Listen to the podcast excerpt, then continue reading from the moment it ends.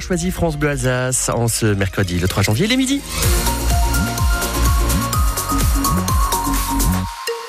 Le journal présenté tout de suite par Mochaya. Une mauvaise nouvelle pour les propriétaires. La taxe foncière va vous coûter plus cher en 2024. La part nationale augmente de près de 4% et certaines communes ont également prévu une hausse de leur part. C'est le cas de Molsheim, une hausse de plus de 8%. C'est une première depuis 18 ans, Antoine Ballandra. Devant l'hôtel de ville, Marie-France promène son chien, un petit beagle. Cela fait quelques semaines que cette retraitée s'est installée à Molsheim pour fuir, dit-elle, la pression fiscale trop élevée à Strasbourg. Alors la hausse de la taxe foncière passe mal. Oui, ça m'embête bien entendu. Moi j'ai une petite retraite, il faut déjà que je fasse avec. Hein. Là je me rends compte que je vais plus pouvoir. Gabriel et Claude, eux, possèdent chacun une maison depuis longtemps à Molsheim. Ils comprennent la décision du maire. Ça va alourdir mon budget, mais bon, il y a des raisons financières S'ils augmentent, c'est que la commune n'a pas assez de rentrée d'argent, hein, c'est sûr. Et puis voilà, quoi. Et puis, et puis malgré l'augmentation, il faudra bien payer. Hein. À la mairie, Laurent Furst, le maire de Molsheim, explique que la taxe foncière n'avait pas augmenté depuis 18 ans et qu'avec l'inflation et la hausse des charges, la hausse était devenue incontournable. Nous le faisons cette année euh, véritablement pas de gaieté de cœur, mais parce que les choses sont nécessaires. D'une part, nous avons connu une érosion de nos recettes et aujourd'hui, nous avons une augmentation des charges de personnel, des charges d'énergie et en réalité de tout ce que nous achetons. Nous avons aujourd'hui euh, une augmentation assez importante. Le maire précise qu'il a choisi plus 8,5% pour rester, malgré la hausse, la commune possédant la taxe foncière la plus faible parmi les grosses communes du Bas-Rhin. Alors eux aussi vont coûter plus cher. Les journaux, 10 centimes de plus pour les DNA et l'Alsace, 20 centimes par exemple pour le journal Le Monde.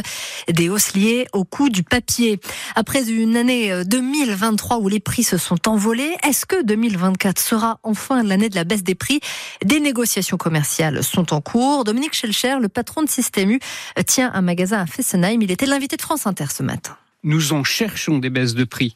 Et notre objectif chez U, c'est de continuer à accompagner euh, fortement nos consommateurs. Et donc, là où c'est justifié, là où il y a eu des baisses de matières premières, par exemple sur euh, les produits à base de blé, sur certains cafés, euh, sur certaines huiles, c'est d'obtenir des baisses. Mais, Mais vous n'y êtes pas encore Qui Les discussions battent leur il y a un peu d'attentisme quand même. On pensait que comme les dates sont rapprochées, 15 janvier pour les PME, 31 janvier pour les grands industriels, ça se bousculerait. Et en fait, là, on a un peu d'attentisme. Ces négociations doivent s'achever euh, au plus tard le 15 janvier cette année.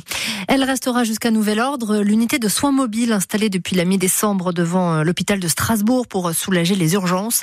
Le pic des épidémies saisonnières n'étant pas encore passé.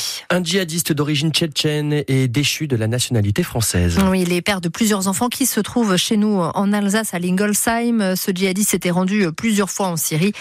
Il avait été condamné à 10 ans de prison en 2019. En 2023, 94 femmes sont mortes sous les coups de leur conjoint. C'est 20% de moins que l'année précédente, selon un bilan provisoire communiqué par le ministère de la Justice. Alors, d'après le ministre Éric Dupont-Moretti, ce bilan est encore loin d'être satisfaisant. Un constat partagé par Isabelle Rome. Elle est magistrate, ancienne ministre déléguée à l'égalité femmes-hommes. Elle souligne tout de même les progrès grâce aux différents dispositifs mis en place. Les téléphones grave danger, en 2019, on en avait 300. Aujourd'hui, on en a 4000. On a aussi euh, la mise en place du bracelet anti-rapprochement, à peu près 1000 euh, qui sont euh, disponibles. Comme vous l'avez rappelé, le dépôt de plainte à l'hôpital, c'est extrêmement important parce que quand une victime commence à parler, il ne faut pas la lâcher. Et puis, bien sûr, et je dois rendre hommage aussi à tout ce travail quotidien euh, fait par les associations. Nous avons encore à progresser, même si des efforts massifs ont été faits en matière de formation, notamment des policiers et des gendarmes. Une victime aujourd'hui ne doit pas avoir peur d'aller euh, frapper à la porte d'un commissariat, d'une gendarmerie, et qu'elle sera bien accueillie. Au Havre, le corps sans vie de Maïva Dubois a été retrouvé hier. La jeune femme avait disparu la nuit du Nouvel An. Un appel à témoins avait été lancé par la famille.